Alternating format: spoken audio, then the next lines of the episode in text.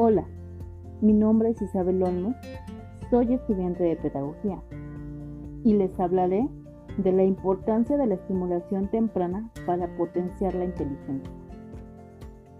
La estimulación temprana en las niñas y niños en etapa inicial de su vida es de suma importancia, de tal manera que si no se da el cuidado y la atención necesaria, tendrán un pobre desarrollo de la inteligencia psicomotriz y se verán afectados de manera irreversible. La estimulación temprana tiene por objetivo aprovechar este contenido de aprendizaje y adaptación del cerebro en beneficio del niño y niña mediante estrategias lúdicas. Cabe mencionar que la estimulación temprana mejorará las condiciones físicas, emocionales, cognitivas y sociales de los niños y niñas, potenciando la psicomotricidad para elevar el rendimiento escolar.